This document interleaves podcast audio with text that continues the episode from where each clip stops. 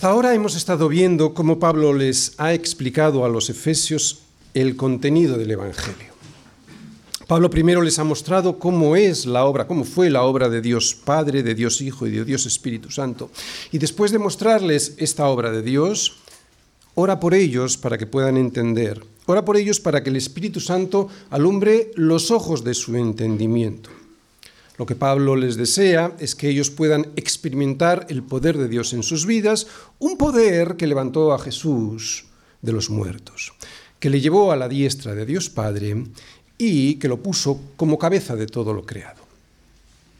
Eso en el capítulo 1 es lo que hemos estado viendo. Ahora en el capítulo 2 Pablo va a, volver, va a volver sobre dos de los elementos, sobre los asuntos más importantes que él ya mencionó en el capítulo 1. Él va a desarrollar con amplitud dos de esos puntos fundamentales. La obra que Dios Padre diseñó desde antes de la fundación del mundo y que llevó a su Hijo a morir en una cruz por nuestros pecados, obra que el Espíritu Santo sella, que el Espíritu Santo protege en cada uno de aquellos que Dios Padre ha elegido soberanamente como sus hijos, otorgándoles su misericordia. Esa es la obra de Dios. Ahora Él va a explicarnos cómo esa obra se ha podido llevar a efecto en nuestras vidas. Así que en este capítulo 2 lo que vamos a ver es, primero, cómo es la gracia de Dios la gracia necesaria e imprescindible para que toda la obra que Dios Padre ha diseñado desde antes de la fundación del mundo pueda llevarse a efecto, y eso lo veremos en los versículos del 1 al 10 de este capítulo 2. Y segundo, cómo derramó esa misericordia sobre aquellos que eligió para poder reunir todo lo creado en Cristo y así hacernos ciudadanos del reino de los cielos, y eso lo veremos en los versículos del 11 al 22 de este capítulo 2 gracia derramada, versículos del 1 al 10, y para recibir a través de esa gracia una nueva ciudadanía que nos da la obra redentora de Cristo, versículos del 11 al 22. En eso consiste este capítulo 2. Esto es lo que vamos a ver en el capítulo 2. Pablo nos va a mostrar a los efesios que vivimos en Bilbao esto. Y para ello va a comenzar diciendo algo de una manera muy cruda la verdad del estado en el que Dios nos encontró antes de que fuésemos tocados por el Espíritu Santo y así poder ser transformados por el mismo poder que levantó a Jesucristo de los muertos. ¿Habéis entendido lo que acabo de decir? Él lo que nos va a contar, y de una manera muy cruda, es la verdad del estado de nuestras almas en el momento en el que el Espíritu Santo vino a tocarnos para poder ser transformados y poder de esa manera levantarnos con el mismo poder que levantó a Jesucristo de los muertos. Es un milagro que tú tengas fe. El mismo milagro que levantó a Jesucristo de los muertos. ¿Sabes por qué? Porque estabas muerto. Así pues, Después de una oración para que los efesios pudiésemos entender bien la obra de Dios, ahora nos va a mostrar lo necesaria que era su gracia y su poder para que esa obra pudiese ser realizada. Versículos del 1 al 10. Y Él os dio vida a vosotros cuando estabais muertos en vuestros delitos y pecados, en los cuales anduvisteis en otro tiempo, siguiendo la corriente de este mundo conforme al príncipe de la potestad del aire al espíritu que ahora opera en los hijos de desobediencia, entre los cuales también todos nosotros vivimos en otro tiempo, en los deseos de nuestra carne, haciendo la voluntad de la carne y de los pensamientos, y éramos por naturaleza hijos de ira, lo mismo que los demás. Pero Dios, que es rico en misericordia, por su gran amor con que nos amó, aun estando nosotros muertos en pecados, nos dio vida juntamente con Cristo por gracia sois salvos. Y juntamente con Él nos resucitó y asimismo nos hizo sentar en los lugares celestiales con Cristo Jesús, para mostrar en los siglos venideros las abundantes riquezas de su gracia en su bondad para con nosotros en Cristo Jesús. Porque por gracia sois salvos, por medio de la fe, y esto no de vosotros, pues es don de Dios, no por obras para que nadie se gloríe, porque somos hechura suya, creados en Cristo Jesús para buenas obras, las cuales Dios preparó de antemano para que anduviésemos en ellas. El domingo pasado Pablo nos mostró, nos descubrió que el poder de la Iglesia está en Cristo, en la obra terminada de Cristo. Y nos explicó que debemos conocerla y que además debemos entenderla, porque hay gente que la conoce y no la entiende. Debemos conocerla a través de las escrituras, o sea, escudriñando las escrituras y debemos entenderla pidiéndole al Espíritu Santo que abra los ojos de nuestro entendimiento para que cada día podamos ver más claramente esa obra de Dios en nosotros. Cuanto mejor conozcamos la obra de Dios a través de su palabra, cuanto mayor entendimiento tengamos de esa obra, o sea, de lo que Él hizo, Dios Padre diseñando desde antes de la fundación del mundo, eligiéndonos y predestinándonos, de lo que hizo Dios Hijo en la cruz, derramando su sangre en nuestro lugar, y de lo que Dios Espíritu Santo sigue haciendo para que podamos perseverar, cuanto más y mejor lo sepamos, más fácil será nuestro caminar en Cristo, más coraje y valor tendremos, más gozo y alegría disfrutaremos. Por eso Pablo oraba, para que lo conociéramos y para que lo entendiéramos. Y Pablo va a insistir en que toda esta obra de Dios, ahora Pablo va a insistir en que toda esta obra de Dios fue por gracia. Y nos va a mostrar cuán necesaria era esa gracia para poder heredar el reino de Dios, el reino de los cielos, cuán necesaria era esa gracia y ese poder de Dios para poder ser ciudadanos de la Nueva Jerusalén. Y es que no nacimos en el reino de Dios, nacimos en el reino de las tinieblas, nacimos muertos, espiritualmente muertos. Con nuestra naturaleza perversa y engañosa servimos a los enemigos de Dios y por lo tanto somos responsables de caer bajo la ira de Dios. Esto es lo que nos dicen los tres primeros versículos de este capítulo 2. Por lo tanto, esto que acabo de decir en realidad es el esquema de la predicación de hoy. Primera parte, nacimos muertos espiritualmente. Versículo 1a. Segunda parte, tenemos una naturaleza perversa. Versículo primero también, segunda parte. Tercera parte de la predicación, servimos a los enemigos de Dios. Versículos 2 y 3a. Por tanto, somos responsables de caer bajo la ira de Dios. Versículo 3, segunda parte. Esto que veis ahí es lo que dice Pablo al inicio de este capítulo 2. Vamos a volver a leerlo. Versículos del 1 al 3. Y él os dio vida a vosotros cuando estabais muertos en vuestros delitos y pecados, en los cuales anduvisteis en otro tiempo siguiendo la corriente de este mundo, conforme al príncipe de la potestad del aire, el espíritu que ahora opera en los hijos de desobediencia, entre los cuales también todos nosotros vivimos en otro tiempo, en los deseos de nuestra carne, haciendo la voluntad de la carne y de los pensamientos, y éramos por naturaleza hijos de ira, lo mismo que los demás. ¿Qué hacer para ir al infierno? Nada. No tienes que hacer nada. Efesios 2, versículos del 1 al 3. Lo acabamos de leer. No tienes que hacer nada. Con que sigas tu vida como hasta ahora, con que vivas según la naturaleza caída que heredaste de tus padres, es suficiente. Según la Biblia, y como puede apreciarse en estos versículos, para ir al infierno no es necesario esforzarse lo más mínimo. Conseguir con tu vida y no aceptar el regalo de la gracia de Dios que te otorga una nueva ciudadanía, con eso, con eso es suficiente para que la ira de Dios siga desatada sobre ti. No hace falta ser un asesino en serie para heredar el infierno. Esto no lo puede aceptar el humano, el ser humano caído. Pero esto es lo que nos acaba de decir Pablo. Lo que Pablo nos dice en estos tres versículos que acabamos de leer es que nacimos muertos. Físicamente vivos, sí, pero espiritualmente muertos y que vivimos una vida que se enfrenta permanentemente a Dios y sin ningún propósito que trascienda más allá de las cosas de este mundo. Sí, hay propósitos, pero son propósitos que no trascienden más allá de las cosas de este mundo, una vida de egoísmo, engañados por el sistema de valores de este mundo y de pecado.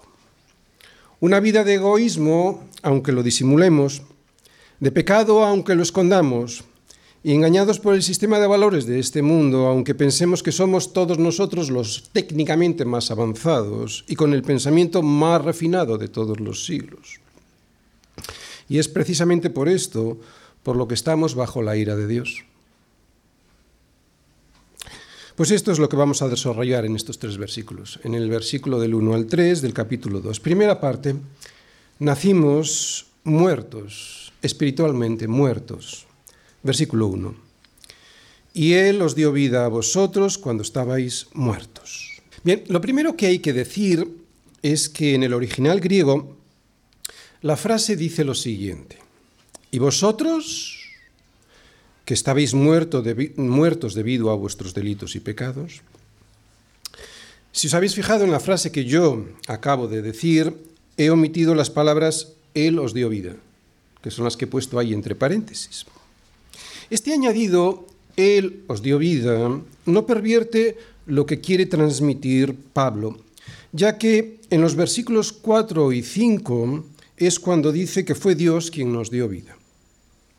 El por qué Pablo deja para el final lo que parece que pide la frase al principio pudiera ser una licencia poética de Pablo para dar más énfasis a la descripción de la naturaleza caída del hombre. Sin embargo, hay muchas Biblias que sus traductores ponen esto para que se entienda desde el principio. Pero como digo, este añadido no le quita ninguna validez. ¿Por qué? Porque en realidad esto es lo que va a decir dentro de poquito, que Él os dio vida, o sea, Dios os dio vida. Simplemente lo han puesto en algunas Biblias aquí. resumiendo el original, eh, la carta original de Pablo diría lo siguiente, estabais muertos, Efesios, y aquí todavía no dice que Dios les dio vida. Estabais muertos, por eso andabais en delitos y pecados, pero también nosotros estábamos igual, por eso éramos hijos de ira igual que vosotros, pero Dios, versículo 4, pero Dios, Él, lo que veis ahí, lo dice el versículo 4, pero Dios que es rico en misericordia, nos dio vida juntamente con Cristo, versículo 5. Por gracia sois salvos. ¿De acuerdo? O sea, no añade nada, no quita nada, simplemente aclara algo la situación desde el principio, este añadido. ¿De acuerdo?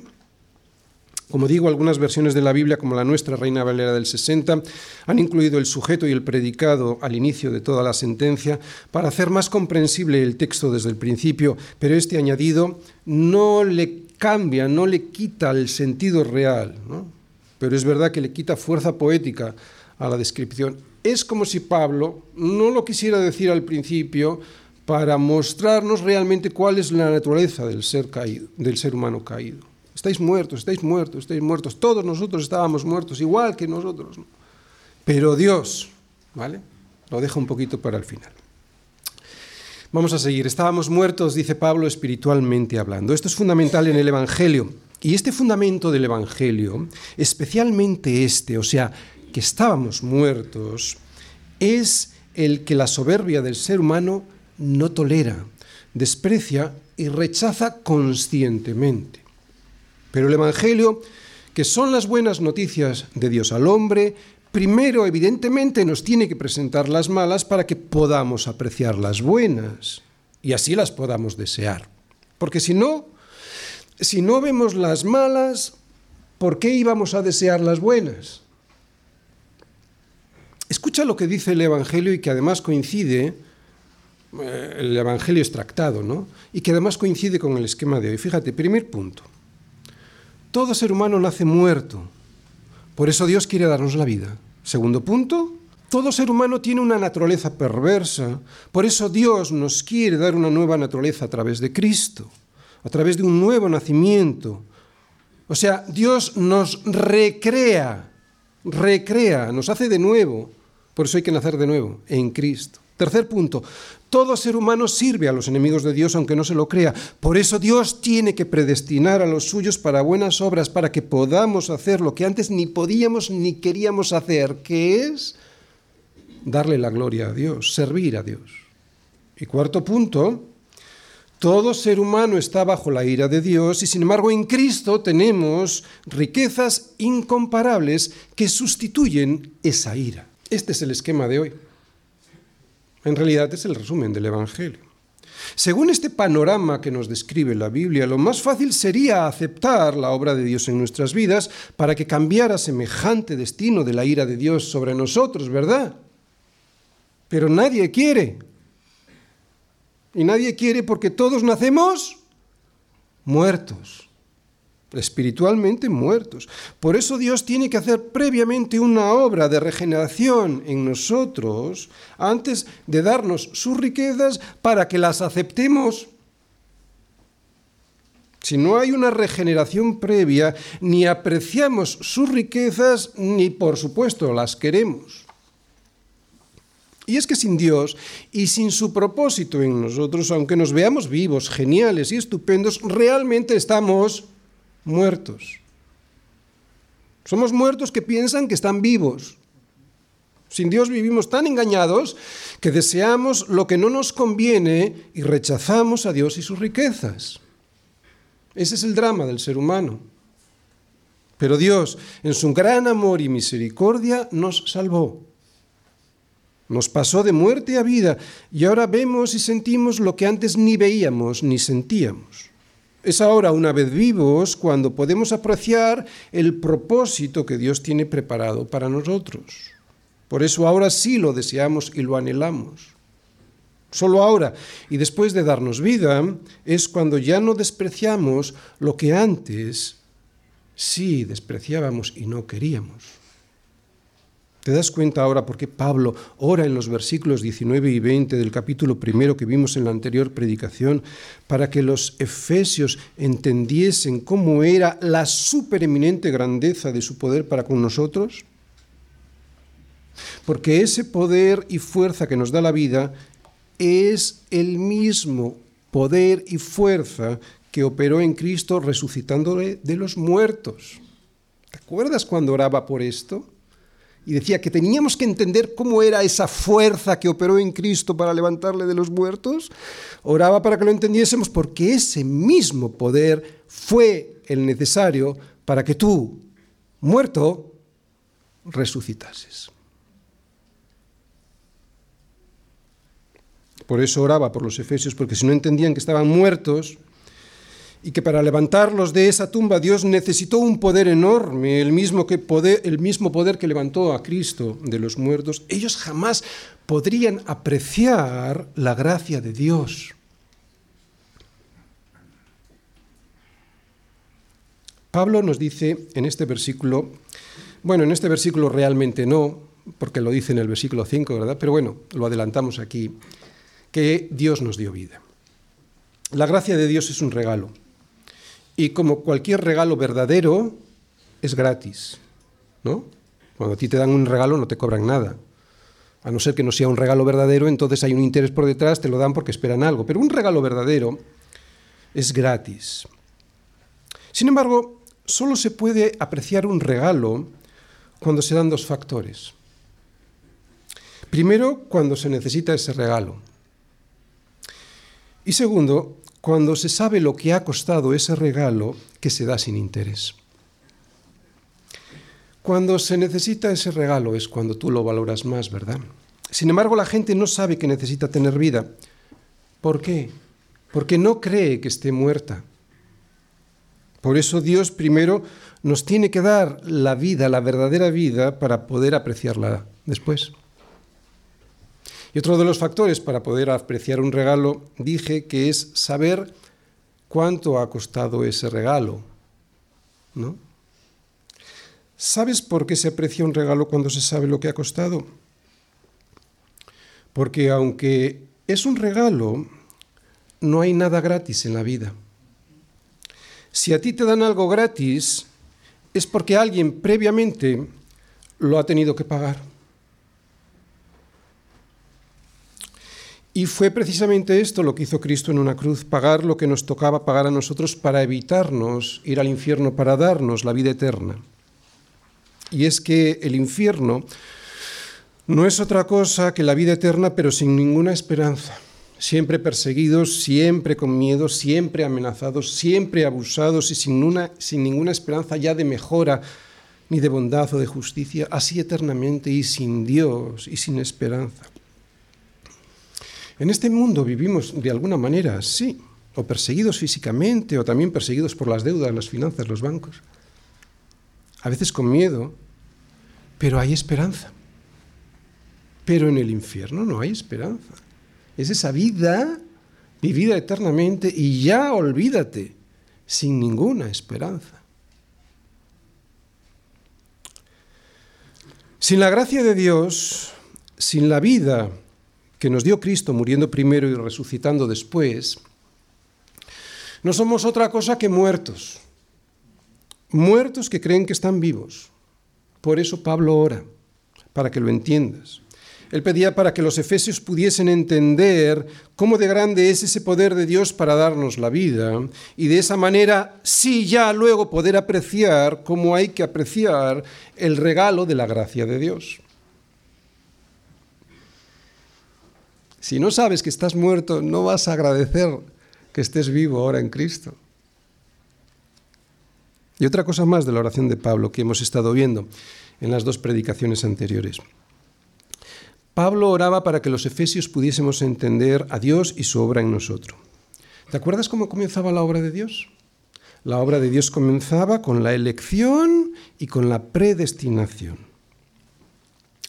¿Te acuerdas, verdad? Te resistías a ello probablemente. Mucha gente lo hace, mucha gente no lo entiende, pero después de leer estos tres versículos del capítulo 2, creo que cualquiera de nosotros podremos entender por qué Dios lo tuvo que hacer así. Nos tuvo que escoger porque un muerto no escoge. Nos tuvo que predestinar porque un muerto no predestina nada para su vida, no se propone ningún destino, no se determina en nada, no se asigna nada para él mismo. Un muerto simplemente está muerto. Pero claro, Pablo no habla de una muerte física, él habla de una muerte espiritual. Por eso un muerto puede elegir en la carne, y de hecho lo hace, pero normalmente elige entre lo malo y lo peor. Él, Pablo, habla de una muerte espiritual que impide al ser humano elegir la vida que Dios le ofrece. Por eso Dios tuvo que elegirte para darte la vida, por eso Dios tuvo que predestinarte para darle sentido a esa vida. Porque si no, iríamos todos de cabeza al infierno. Y no como un destino fatal, un destino que fatalmente me es asignado, no, sino porque ese destino es el que elegiríamos libremente cada uno de nosotros. Ese destino lo elegiríamos libremente todos a los que sin una vida espiritual para apreciarlo, rechazaríamos el Evangelio que se nos presenta. ¿Por qué? Porque ese Evangelio lo escucharíamos en la carne, una carne que está muerta para apreciar la vida. Si Dios no toca el corazón antes para poder apreciar la vida, para que podamos entender cuál es la dramática situación del ser humano, cualquiera de nosotros elegiría despreciar a Dios y su regalo y, desearíamos, desearíamos ir al infierno. Te puede parecer una barbaridad, pero yo lo he visto con mis ojos, lo he oído con mis oídos. Yo he oído a personas jóvenes, y ahora me estoy acordando de una chica joven, con problemas, como todos, quien no tiene problemas, decir, cuando yo le presentaba el Evangelio, le decía, si Dios bajara aquí ahora mismo en persona y te dijera, ¿vienes conmigo o te vas al infierno? Yo me voy al infierno, me decía. Yo no me lo podía creer. Pero es la prueba de que el ser humano, sin que el Espíritu Santo le toque el corazón o se resista a ese Espíritu Santo, dice yo quiero ir al infierno. ¿No te ha pasado a ti muchas veces que has presentado el Evangelio y la gente se ha reído o ha mirado hacia otro lado sin mayor interés? ¿Y sabes por qué es? Porque están muertos, porque están muertos espiritualmente y un muerto espiritual es incapaz de ver, escuchar, apreciar, ni elegir a Dios y estar con Él. No pueden, ni tampoco quieren. Por eso son responsables. Luego hablo de la, luego hablo de la responsabilidad de un muerto espiritual, ¿vale? Esta triste condición del ser humano apartado de Dios y de su gracia es la muerte. Y el mayor problema de un muerto espiritual no es que esté muerto, es que no sabe que está muerto. Impresiona mucho estar delante de alguien que acaba de morir. Impresiona mucho. Impresiona ver que no siente nada cuando antes lo sentía todo. Impresiona ver que no escucha nada cuando, antes lo escuchaba todo y, respondía a eso que escuchaba. Y lo es, no responde. Es impresionante. Es evidente que Pablo no está hablando de una muerte física, está hablando de una muerte espiritual. Está hablando de una persona que sí puede hablar, que puede sentir, que puede trabajar, que puede llorar, que puede estudiar y hasta puede que crea en Dios y sea un religioso. Pero está hablando de una persona que está muerta espiritualmente, o sea, que no tiene la capacidad para ver, ni sentir, ni desear a Dios. Por eso puede elegir, sí, pero nunca elige a Dios. De lo que Pablo está hablando es del alma. Por eso cuando tú le hablas a un muerto espiritual sobre el estado de su alma muerta, no entiende, no reacciona, no se emociona, no tiene miedo de su situación porque no sabe que está muerto.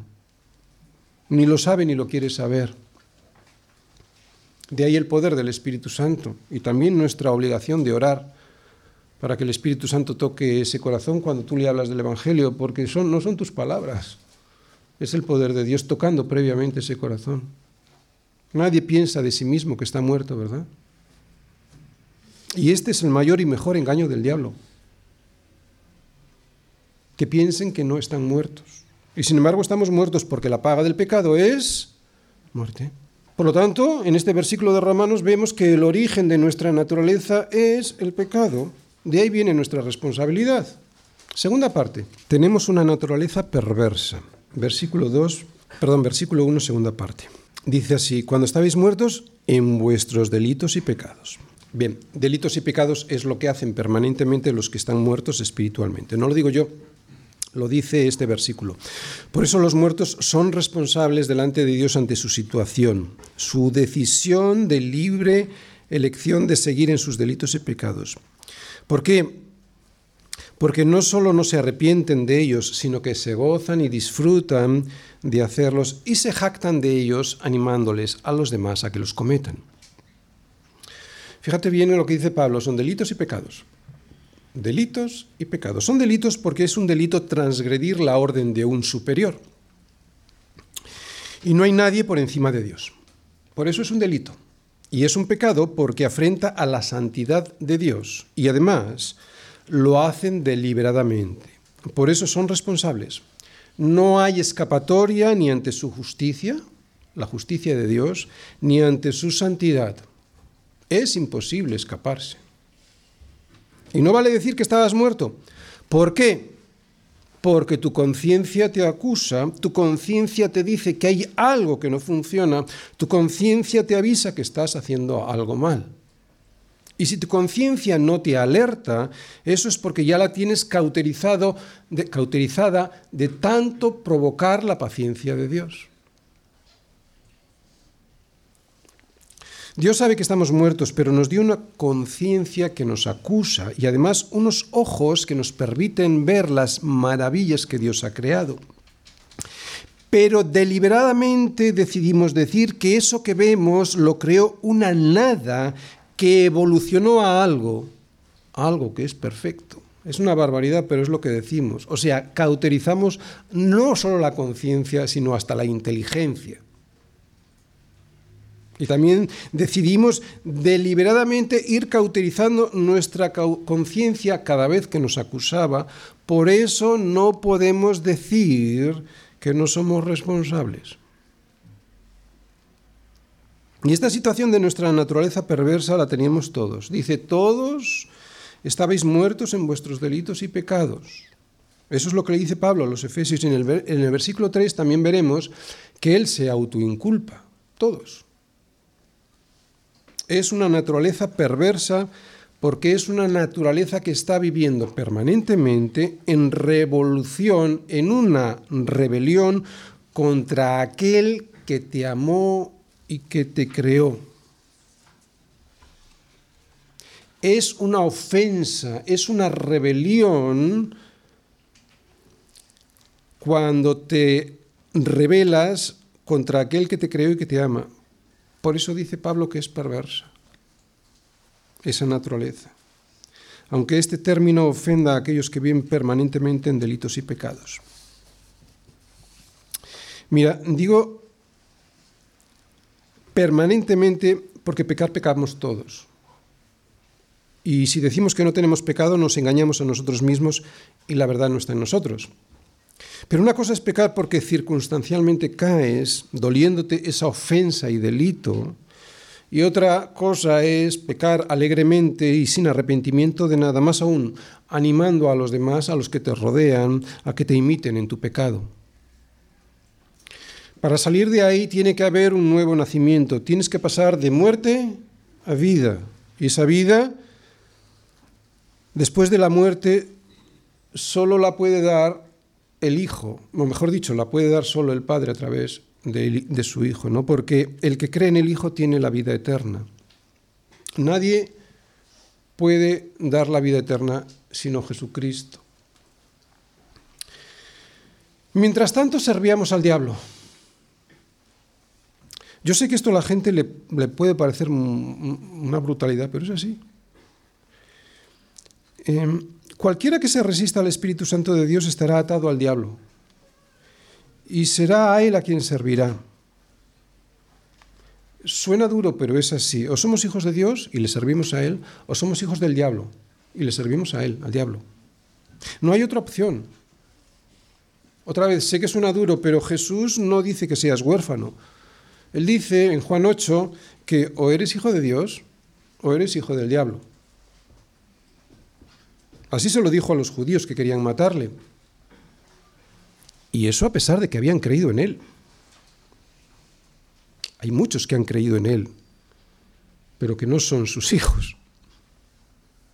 Así se lo dijo a unos judíos que habían creído en Él, pero querían matarle. Jesús entonces les dijo, si vuestro Padre fuese Dios, ciertamente me amaríais. Pero vosotros sois de vuestro padre el diablo, y los deseos de vuestro padre queréis hacer. Los deseos de vuestro padre queréis hacer. Pues esto es lo que ahora vamos a ver en los siguientes versículos del 2 al 3, primera parte, que los muertos a quien sirven es a los enemigos de Dios.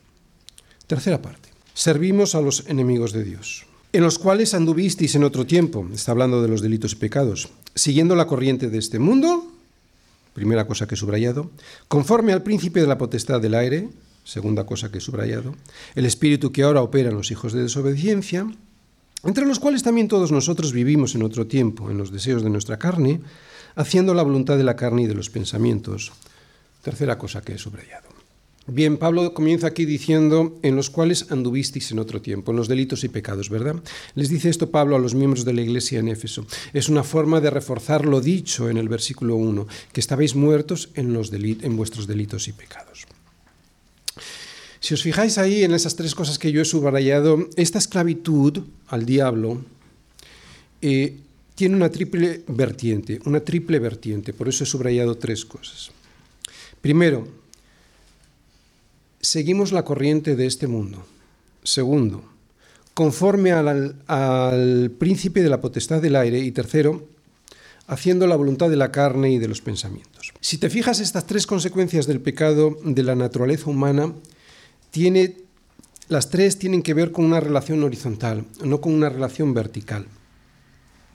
La esclavitud del hombre viene determinada por el amo que nos esclaviza. Otra vez, la esclavitud del hombre viene determinada por el amo que nos esclaviza.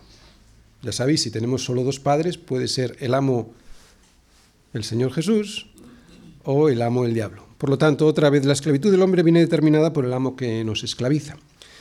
Si es el diablo que anda rondando la tierra, relación horizontal, si es el diablo que anda rondando la tierra, seremos sus prisioneros para muerte Sin embargo, si tu dueño es Cristo, relación vertical, eres su esclavo para que te libere para vida eterna.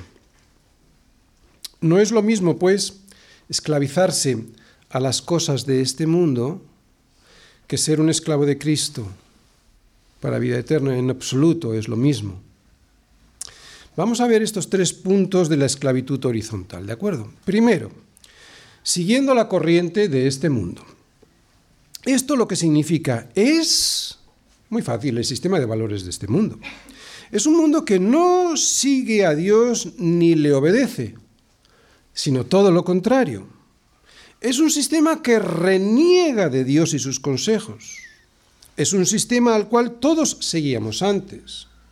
Por eso, si Dios no nos da la vida, nosotros seguiríamos la corriente de este mundo, como los peces muertos siguen la corriente de un río. Cuando tú ves a un pez muerto, ¿qué le pasa? Pues va por la corriente sin pelear, sin esforzarse, sin enfrentarse a esa corriente.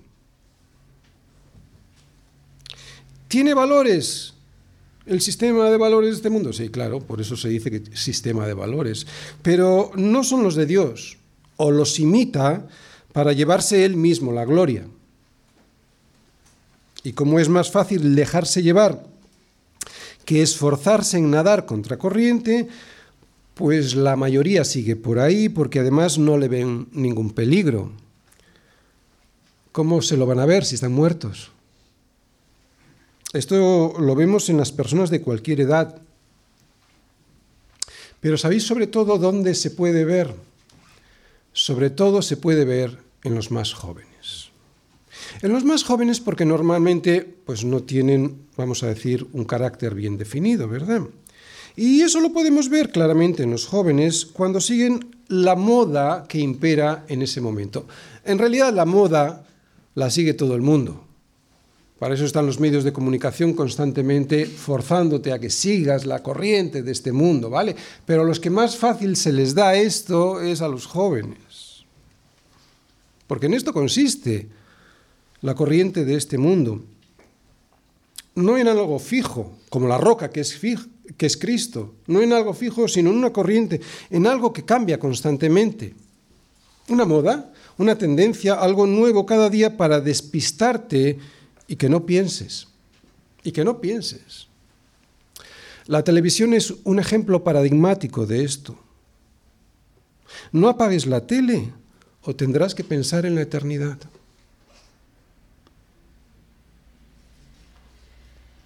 Toda esta corriente cambia permanentemente porque la mentira necesita estar mudando para no ser descubierta. Otra vez, la corriente de este mundo cambia constantemente, porque la mentira necesita estar mudando constantemente para no ser descubierta. La mentira hay que sostenerla, la verdad se mantiene sola. Por eso no ves a Dios discutiendo con el hombre, ni dándole argumentos sobre lo obvio. Él dice lo que dice y ya está. Tú verás si le crees o no. Solo tienes dos opciones.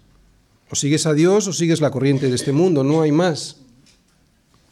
Pero solo los necios siguen una corriente que cambia cada cinco años para darte algo nuevo, algo que es muchas veces contradictorio con lo que te dieron anteriormente. Segundo punto. También andamos conforme al príncipe de la potestad del aire.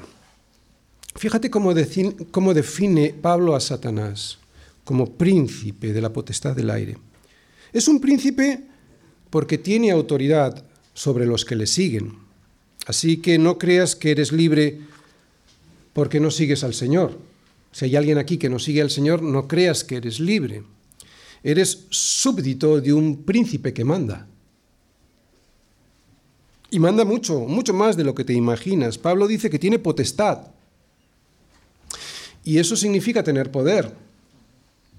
No es todopoderoso porque ese poder todopoderoso solo lo tiene Dios. Satanás actúa en todo aquello que Dios le permite, pero claro que tiene poder. Y si no, lee el libro de Job. Él es el Dios de este mundo Y aunque ya fue vencido por Cristo en una cruz, no cabe duda que todavía Dios le permite tener cierto poder. Y no es fácil verle porque no es un ser físico. De hecho, la mejor ventaja, la mayor ventaja que tiene el diablo es hacer creer a la gente que no existe. Por eso Pablo dice que esta potestad ronda por el aire. Y lo que esto significa es que Satanás es un ser errante. Como Satanás no es el gobernador de la tierra ni tampoco lo es del cielo, es por lo que Pablo habla de Satanás como un fugitivo que vaga por la tierra. Dice Pedro, como león rugiente, anda alrededor buscando a quien devorar. Anda errante buscando a quien devorar. Tercer punto. Además, esta esclavitud nos lleva a hacer la voluntad de la carne y de los pensamientos. La palabra carne hace referencia a la condición del ser humano, al ser humano caído y no regenerado por Dios. Esa condición, la de estar en la carne, ¿eh? caído y no regenerado por Dios, es un reflejo patético y muy distorsionado de lo que Dios creó al principio esa condición no te deja ver otra cosa que lo que el mundo ofrece. Otra vez, esa condición de la carne no te deja ver otra cosa que lo que el mundo ofrece. Y todo lo que en el mundo hay, los deseos de la carne, los deseos de los ojos y la vana gloria de la vida, eso no proviene del Padre, sino del mundo. Eso es lo que desea la carne. Esta atmósfera de pecado en la que el mundo vive es su hábitat natural. Tienes que entender esto, fíjate. Lo que quiero decir es que, así como para un pez lo que le rodea, que es el agua, eso es su hábitat, eso es su medio natural, así para el hombre caído y no regenerado por Dios es el pecado. El pecado es su medio natural, es el agua vive rodeado de ese medio natural, es donde se siente cómodo. Si le quitas eso al hombre caído y no regenerado por Dios, es como quitar a un pez del agua, se muere. Y no quiere morirse. Pero hay que morir. Por eso Dios dice que hay que morir en una cruz a esa esclavitud que vive en la mente y se manifiesta en la carne. Todo nuestro ser, mente y cuerpo, todo nuestro ser vive en oposición a Dios. Todo nuestro ser. La mente planifica cómo desobedecer y cómo justificarse de esa desobediencia. Y luego ya el cuerpo lleva a cabo ese plan ya sin oposición a la conciencia. La hemos cauterizado. No hay sol, una sola parte de nuestra personalidad que no se vea afectada por el pecado por eso al principio Pablo dice que estamos muertos, no enfermos. Además Pablo dice que ese espíritu que es Satanás ahora opera, habla de esta palabra, opera en los hijos de desobediencia. El verbo operar en griego es energeo, energeo, que ya sabemos lo que es energía, ¿verdad? Y es el mismo concepto, palabra que Pablo utilizó cuando en el versículo 20 del capítulo anterior describía el poder que Dios usó para resucitar a Cristo de los muertos. Así que Satanás, en algún sentido, actúa de la misma forma entre los incrédulos como Dios lo hace entre los creyentes. Por eso no podemos ignorar o minusvalorar el poder de Satanás. Jamás nos podrá tocar, pero no porque no tenga poder para hacerlo, que lo tiene, sino porque estamos sellados por el Espíritu Santo y Dios no le deja acercarse para poseernos como posee a los demás que no quieren seguir al Señor Jesucristo. Pero poder tiene. Y todo esto que dice Pablo de los Efesios también lo dice de sí mismo. Pablo dice que no solo estaban muertos los efesios antes de conocer la gracia de Dios, sino que también Pablo y todos los demás judíos que no creían en Jesucristo también estaban muertos antes. Es por eso que reconoce él también que se encontraba entre los hijos de desobediencia. Y si ya es feo desobedecer a un padre, imagínate desobedecer a Dios. Hay gente que no le da importancia a la desobediencia. De hecho, ven a sus hijos desobedecer y no se molestan en corregirles. No saben el fruto que están cultivando para el futuro de sus hijos. A los hijos, por muy pequeños que sean, hay que mostrarles el horror de la desobediencia, aunque de pequeños parezcan angelitos. Últimamente hemos estado viendo en casa, sobre todo cuando viene mi hijo Aitor desde Madrid, vídeos y películas de cuando ellos eran pequeños, especialmente cuando la niña era pequeña. He tenido la tentación de, poner un pequeño corte de un vídeo aquí, pero sé que ella no me lo perdonaría en la vida, por eso lo voy a mencionar sin ilustrarlo, pero seguro que lo vais a entender bien. Es y era preciosa. Pero cuando ves a una niña tan bonita decir no a una orden tuya, es cierto que al principio puede parecer gracioso, pero no lo es en absoluto. Mi hija lo decía con una sonrisa de oreja a oreja, por eso no demostraba, o parecía no demostrar algo grave, pero no demostraba otra cosa que su naturaleza desobediente. Anne, ven aquí. No. Anne, vete allí. No. Annie, acompaña a tu hermano. No. Esto lo que demuestra es que nacemos bajo el signo de una raza que desobedece por naturaleza. ¿Veis la palabra? A un niño no es necesario enseñarle a desobedecer. Ya lo sabe hacer por naturaleza. Y además lo hace muy bien. Lo que hay que enseñarle es a obedecer. Y así somos todos nosotros delante de Dios. Somos hijos de desobediencia hasta que Dios derrama su gracia sobre nosotros y dejamos de desobedecer. Y si lo hacemos puntualmente, o sea, desobedecer, nos entristece y nos avergüenza, cosa que no le pasa al mundo. Y nos entristece y nos avergüenza de tal manera que lloramos al ver nuestra condición y anhelamos tener ya de una vez un cuerpo glorificado al que le sea imposible pecar. Un hijo de desobediencia es un hebraísmo que los judíos utilizaban para referirse a aquellos que no estaban bajo el pacto de la alianza de Dios con su pueblo. Por eso Pablo aquí lo utiliza como una imagen de aquellos que no quieren estar bajo las alas de Dios y de su pacto. Somos responsables de caer bajo la ira de Dios. Dice la segunda parte del versículo 3, y éramos por naturaleza hijos de la ira, de ira, lo mismo que los demás. Eh, ¿Qué es la ira de Dios? Aquí hay mucha confusión y la gente se sorprende de esta palabra, pero la ira de Dios no es el resultado de una supuesta impaciencia de Dios, porque Dios no es impaciente, ni el resultado de su injusticia, porque Dios no es injusto. Por lo tanto, ¿Qué es la ira de Dios si esta ira no procede de una actitud pecaminosa? Bien, pues la ira de Dios es simplemente su respuesta al pecado. ¿De acuerdo? Tan sencillo como esto. Él no soporta el pecado, porque Él es justo y santo. Y si de momento lo hace, no es porque le falte justicia o santidad, o sea, porque mira hacia otro lado, sino porque es paciente y tiene misericordia. Pero su santidad y su justicia demandan, sí o sí, que el pecado sea vencido, castigado y eliminado. Si no fuese así, Dios no sería ni santo ni justo y por lo tanto no sería Dios. Por eso, y porque no puede ir contra sí mismo ni contra su propia naturaleza, la ira de Dios está, no estará, está hoy sobre los hijos de desobediencia.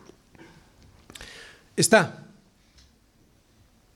Solo está esperando con paciencia a que se arrepientan para que esa ira que está no se desborde sobre todos ellos. Pero estar está. Así pues, la ira de Dios es la manifestación de su justicia y de su santidad, nada más y nada menos que eso. Pero aunque es una palabra que nos resulta incómoda, la ira, su ira surge de su santidad y de su justicia, de su santidad y de su justicia, jamás de su pecado, porque en Dios no hay pecado. Los hijos de desobediencia son los herederos de la, ira de Dios. Y esto surge desde nuestro nacimiento. Por eso Pablo dice que la desobediencia es un estado de nuestra naturaleza. Fíjate lo que dice ahí la palabra, dice naturaleza, ¿verdad? Otra vez, por eso Pablo dice que la desobediencia es un estado que surge de nuestra naturaleza, una naturaleza caída desde nuestra propia concepción.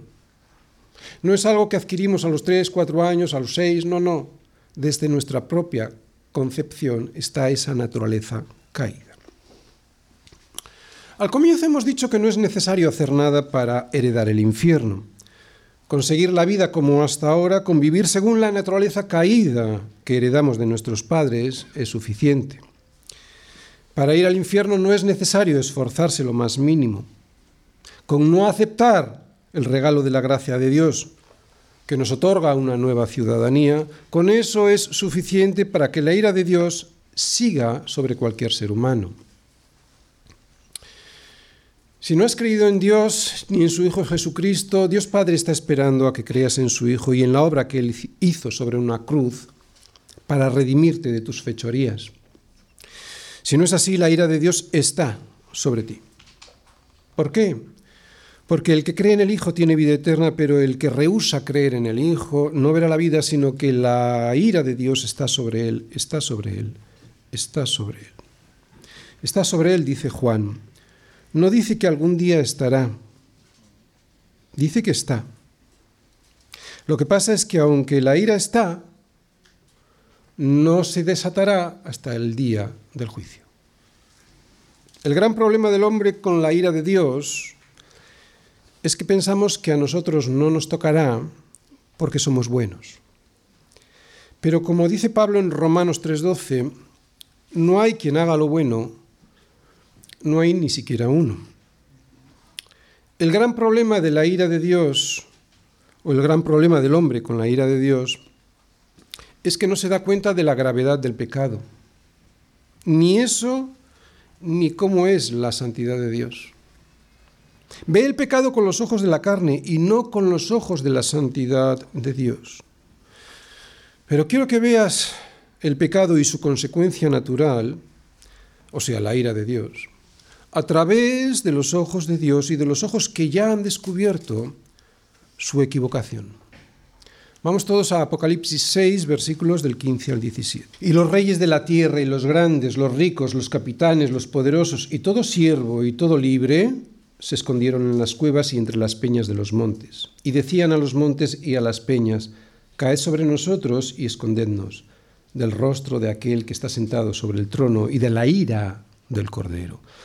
Porque el gran día de su ira ha llegado, ¿y quién podrá sostenerse en pie? Acabamos de ver un cuadro en el que la ira del Cordero está a punto de desatarse.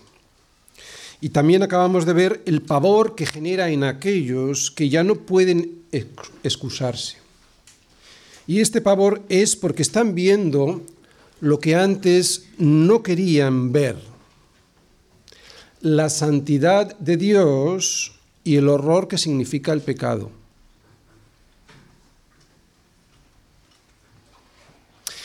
Otra vez, el problema del ser humano es que ve la ira de Dios y su pecado con la carne. Pero Dios es santo y no soporta el pecado. Cuando lo ves como Dios lo ve, ves su santidad, entonces ya puedes ver el horror que significa el pecado.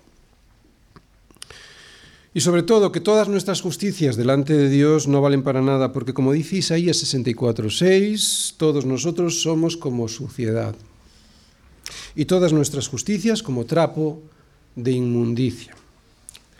Lo que pasa es que a sus hijos, a pesar de que tenemos estos trapos de inmundicia, a los que no nos empeñamos en desobedecer a Dios, sino que le seguimos, a nosotros nos cubre la sangre de Cristo, no nuestras justicias.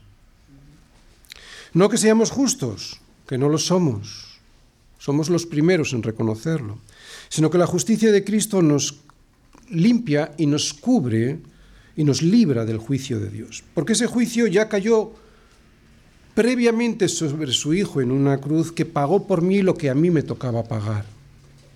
O sea, no que Dios sea injusto y mire para otro lado, sino que Dios hará pagar con su ira el pecado de todos, también el mío. A unos sobre ellos, a otros, a los que ya no somos hijos de desobediencia, ya lo hizo pagar sobre su Hijo.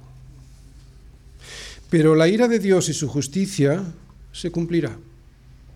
Y esto implica que todos tendremos que pagar algún día porque todos somos injustos y no hay justicia en nosotros que Dios pueda aceptar. Solo la justicia de Cristo es la que el Padre acepta como olor grato. Por eso todos nosotros necesitamos estar cubiertos por esa sangre de su sacrificio para ser aceptados por Dios. Solo los que estén cubiertos por ese sacrificio no pagarán las consecuencias. ¿Por qué? Porque fue Cristo quien ya lo pagó. Dios es justo. No mirará hacia otro lado. Termino. A los que no creen les digo, es bueno y necesario que conozcas la mala noticia del hombre, que es que estás muerto, para que puedas entender y aceptar la buena noticia del Evangelio, que es que solo en Cristo podrás tener la vida, que solo Cristo le puede dar la vida a ese muerto que eres. Me toca a mí y a otros muchos como nosotros daros esa noticia. Es difícil dar esa noticia a ti que no crees. Es difícil dar esa noticia al ser humano porque Dios nos manda a todos nosotros predicar el Evangelio, ¿sabes a quién? A los muertos.